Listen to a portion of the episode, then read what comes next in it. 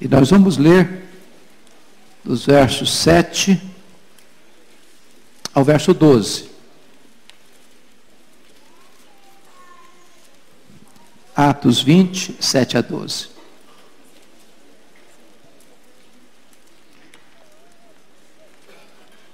Está escrito: no primeiro dia da semana, estando nós reunidos com o fim de partir o pão, Paulo, que devia seguir viagem no dia imediato, exortava-os e prolongou o discurso até a meia-noite. Havia muitas lâmpadas no cenáculo onde estávamos reunidos. Um jovem chamado Eutico, que estava sentado numa janela, adormecendo profundamente durante o prolongado discurso de Paulo, vencido pelo sono, caiu do terceiro andar abaixo e foi levantado morto. Descendo, porém, Paulo inclinou-se sobre ele e, abraçando-o, disse: Não vos perturbeis, que a vida nele está. Subindo de novo, partiu o pão e comeu. E ainda lhes falou largamente, até ao romper da alva. E assim partiu. Então conduziram um vivo rapaz e sentiram-se grandemente confortados. Amém. Eu quero hoje conversar um pouquinho com vocês sobre o tema Jovens na Janela. Jovens na Janela. O apóstolo Paulo passou três anos na sua terceira viagem missionária na cidade de Éfeso, a capital da Ásia Menor num dos ministérios mais frutíferos de todo o seu trabalho. Um verdadeiro reavivamento na cidade, onde ele plantou igrejas em toda a província. Agora ele está retornando à cidade de Jerusalém com o propósito de levar ofertas aos pobres da Judéia. E nessa jornada ele para em Trode. E essa cidade tem uma importância vital na vida de Paulo. Porque foi em Trode que ele recebeu o chamado de Deus para entrar na Macedônia, para entrar na Europa, para entrar no Ocidente. É em Trode que ele faz essa visita. E acontece um dos milagres mais insólitos do seu ministério, porque ele ressuscita um morto. O jovem Eutico. Também é nessa, é nessa cidade de Trode que muito provavelmente ele foi preso na sua segunda prisão em Roma, quando ele estava na casa de Carpo. Ele chega em Trode, de passagem, porque no dia seguinte, bem de manhã, ele tinha que continuar a sua trajetória. E ele não ia perder a oportunidade, era um domingo. E a igreja é convocada reunida para celebrar a ceia e para ouvir o apóstolo Paulo. E eu fico imaginando que Paulo é um pouco diferente da gente, porque se você está numa trajetória e tem que levantar no outro dia cedo para uma viagem, talvez ele pudesse, hoje eu quero descansar um pouquinho, vamos fazer um culto mais rápido, eu preciso dormir mais cedo. Ao contrário, ele prolonga o discurso até meia-noite. E apesar do incidente, do acidente, ele volta ao cenáculo e fala até ao romper da alva. Mas aqui eu quero chamar a atenção que enquanto Paulo discursava, nesse cenáculo havia muitas luzes, certamente não tinha ar-condicionado, possivelmente devia estar fazendo um pouco de calor, e um jovem que estava no auditório resolveu ir para a janela. E eu imagino que ele sentou-se nessa janela, olhando para lá, olhando para cá, olhando para dentro, olhando para fora. De repente ele se distrai. De repente ele perde a conexão com o que está acontecendo dentro. De repente o que está acontecendo lá de fora é mais atraente, mais forte que o que está acontecendo dentro. Ele agarra no sono. E o sono vence. E ele cai do terceiro andar. E ele morre não for a intervenção de Deus por intermédio de Paulo e a juventude dele teria sido ceifada ali. Mas Paulo desce, se inclina, o abraça, e pela graça e pelo poder de Deus esse moço ressuscita. E a igreja se alegra. E hoje, então, eu queria pegar esta cena e tirar daqui algumas lições. Primeiro lugar, a janela é um lugar que oferece muitas distrações. Muitas distrações. Por exemplo, a janela conduz à acomodação. Certamente esse jovem procurou um arzinho mais fresco, um ambiente assim mais agradável, talvez um cenário mais colorido. Talvez ele foi para a janela porque ele estava perdendo pouco a pouco o interesse por aquilo que estava acontecendo dentro do auditório. Talvez ele foi para a janela porque ele pensou o seguinte: quem sabe lá fora está acontecendo alguma coisa interessante eu preciso dar uma olhada. A janela conduz à distração. Notem que ele está dentro da igreja, e eu quero crer que ele era um jovem crente. E se ele foi ao cenáculo, à igreja, é porque as coisas de Deus não eram indiferentes para ele.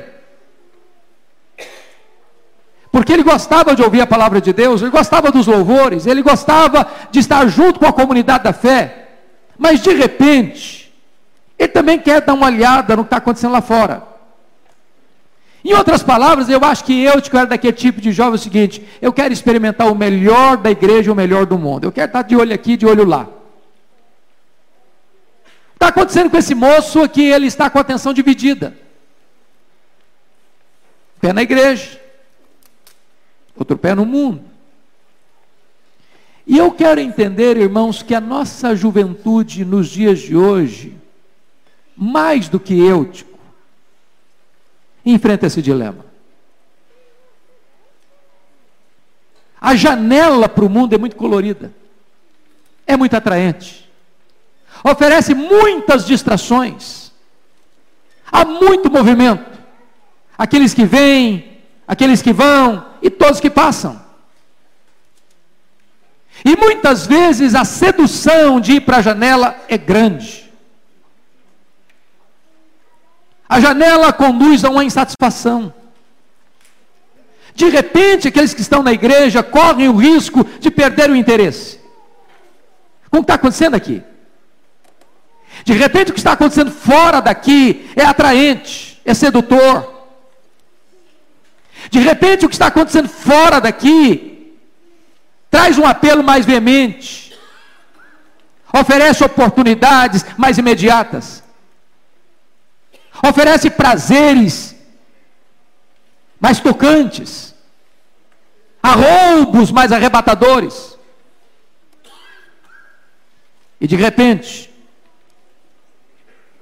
aquele que vai para a janela vai se desligando do que está acontecendo dentro da igreja e vai se ligando mais ao que está acontecendo fora da igreja. Quem vai para a janela começa a dar asas à curiosidade. E há muitas coisas hoje que um jovem, que um adolescente, às vezes caminha por curiosidade. É o espírito gregário, é o espírito da patota, o espírito do grupo. E ele não quer ficar fora, e ele não quer ser uma, um alguém desconectado do grupo, da escola, da universidade, do trabalho. E ele vai para a janela. Daqui a pouquinho, essa distração leva ao sono. Isso gera uma racionalização. Até onde eu posso ir? Pensa comigo nisso. Um jovem crente, ele é crente, filho de crente, vem para a igreja, está aqui na escola dominical, está aqui no culto da manhã, está aqui no culto da noite. Mas ao mesmo tempo que ele está aqui, ele também é atraído por outras coisas, por outros cenários por outras imagens, por outras coisas que vão ganhando terreno e espaço no coração dele, vão trazendo interesse aos olhos dele, e ele vai desejando olhar essas coisas que estão à sua volta. E a janela conduz a muitas ilusões. As janelas hoje, elas são mais atraentes. É a internet.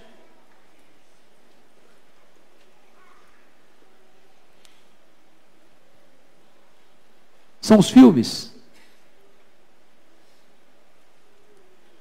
São as amizades. são as diversões, são as coisas novas que vão surgindo, são as aventuras. Alguns até, curiosamente ou por curiosidade, buscam experimentar as drogas, ou sexo no namoro, ou coisas que vão ganhando espaço no seu coração. Então, cuidado, a janela pode atrair você.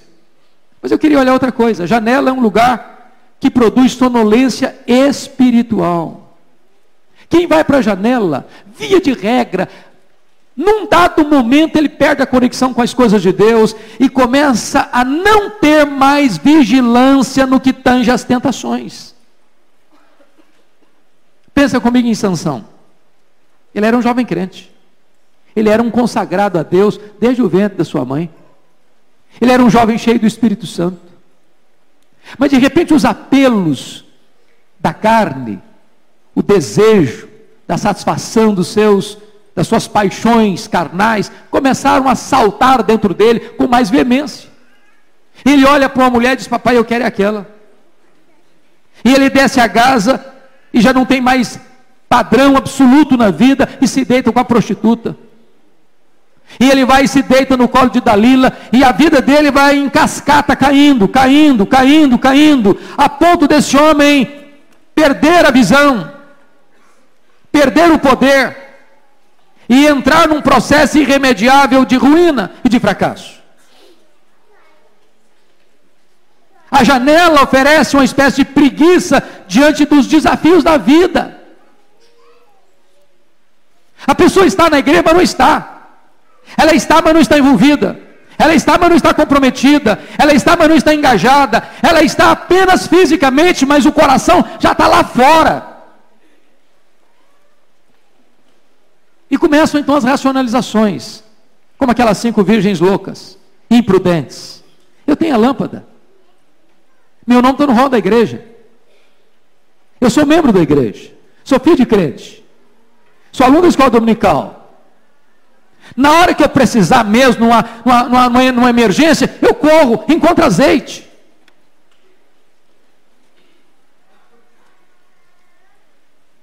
Ir para a janela pode levar você à fraqueza nas tribulações, como Pedro, numa batalha imensa, numa hora decisiva da vida de Jesus e da humanidade, o sono prevalece. A pergunta é por que que Eutico dormiu? Primeiro, ele dormiu, queridos, porque ele perdeu o interesse pelas coisas de Deus. E sabe, eu quero alertar a você, adolescente, a você, criança, a você, jovem, a você, homem, a você, mulher. A gente pode perder o interesse pelas coisas de Deus dentro da igreja. Eu acho que não estava numa balada, numa boate, se é que existiam essas coisas na época. Ele estava dentro da igreja. O coração dele foi se distanciando das coisas de Deus dentro da igreja. Ele foi perdendo a conexão com as coisas de Deus dentro da igreja. A Bíblia diz: Desperta, ó tu que dormes, levanta-te, e ele te iluminará. Eu te que dormiu porque foi para o lugar errado, onde a sua atenção ficou dividida. Só pegando uma caronazinha. Às vezes, irmãos, a gente vem para a igreja e hoje a gente tem a benção e o perigo de ter tudo num smartphone, por exemplo. Aí você liga a sua Bíblia para ler o texto, mas daqui a pouquinho entra um WhatsApp lá e você perde a conexão com a Bíblia e começa a dar atenção ao WhatsApp. Aí entra uma mensagem e você está aqui olhando para o pregador, mas você está conectado no outro canal. A janela hoje pode estar no centro do templo. E você está aqui, mas não está aqui. Você está ouvindo, mas o seu coração já não está ligado mais aqui. A sua mente não está mais presa aqui. Por que eu que dormiu? Porque perdeu o entusiasmo das coisas de Deus. E eu quero dizer para você que literalmente eu morreu de sono. É. Literalmente, morreu de sono. Mas mais do que isso, em terceiro lugar, a janela é um lugar de quedas perigosas. Você já parou para perceber isso? Quem cai, via de regra, cai para fora, não cai para dentro? Eu podia ter caído para dentro. Mas não caiu para dentro, caiu para fora. Cuidado com a janela. Um dia Davi olhou para uma janela, a janela estava aberta. E ele caiu. Caiu feio. Trouxe desastre para a família dele. Um dia Sansão olhou para uma filisteia e caiu, caiu feio.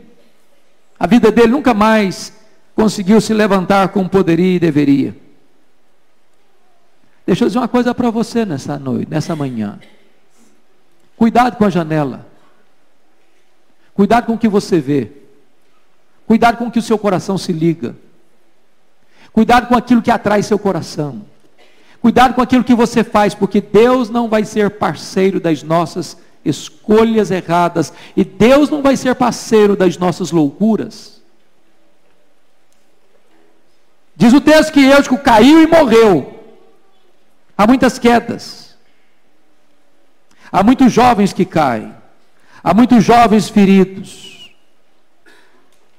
Muitos. Que por estarem na janela se tornam vulneráveis.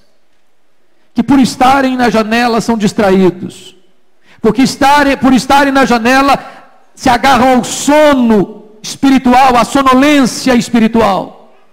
Por estarem na janela, caem e sofrem quedas desastradas e desastrosas.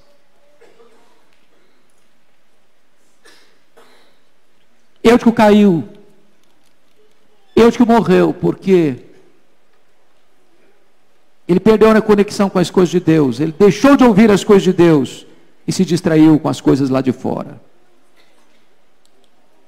Quantas quedas hoje, irmãos? Quantos jovens fora da igreja? Quantos jovens na igreja, mas dormindo? Quantos jovens nossos que já caíram? Quantos que talvez estão mortos espiritualmente? E eu quero concluir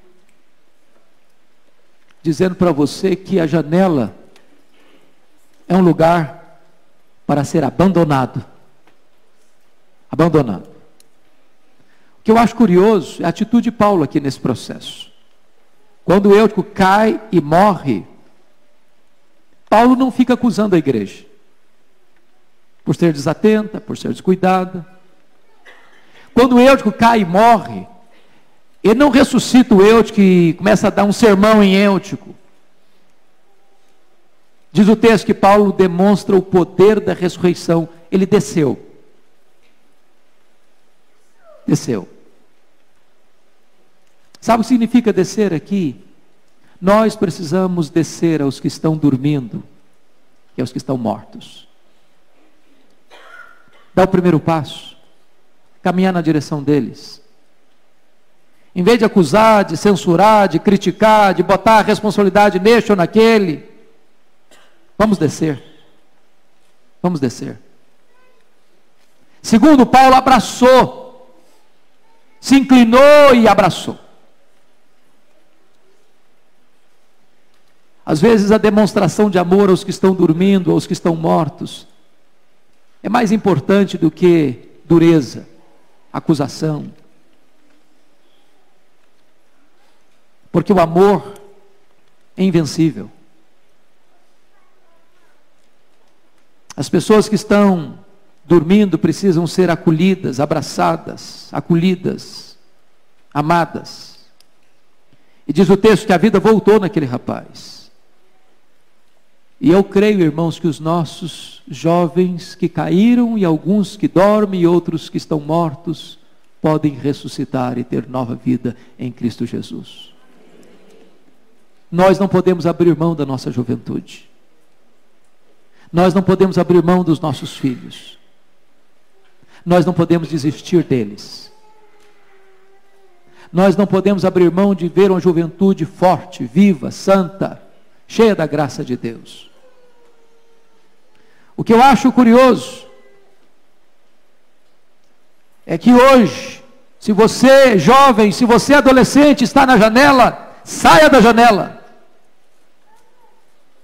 Se você está preso em algumas coisas que prendem, amarram você no mundo, seduzem você, amizades, lugares, práticas, vícios, hábitos, rompa com isso.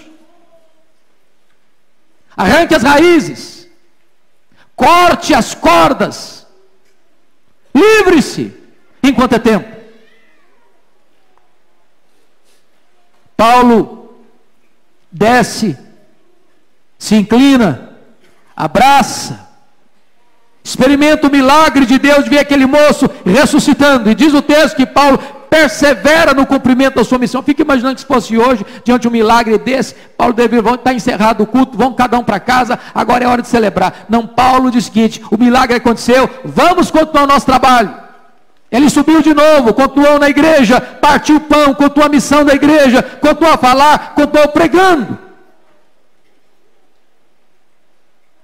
Na medida da nossa dinâmica, irmãos, nós precisamos ir vendo, com a graça de Deus, os sonolentos acordando, os mortos ressuscitando e a juventude que caiu se colocando de pé outra vez. Diz a Bíblia que a igreja conduziu Eutico vivo. Os jovens precisam reviver. Diz a Bíblia que a igreja sentiu-se confortada com a sua restauração. Louvado seja Deus. A igreja há de ficar reconfortada, alegre, feliz. Os pais hão de ficar felizes e alegres de ver seus filhos se levantando para a glória de Deus. E eu quero concluir dizendo para você, moço, para você, moça, para nós, igreja, para nós pais, não basta aos nossos jovens estarem na igreja eles precisam sair da janela. Que Deus nos ajude. Amém.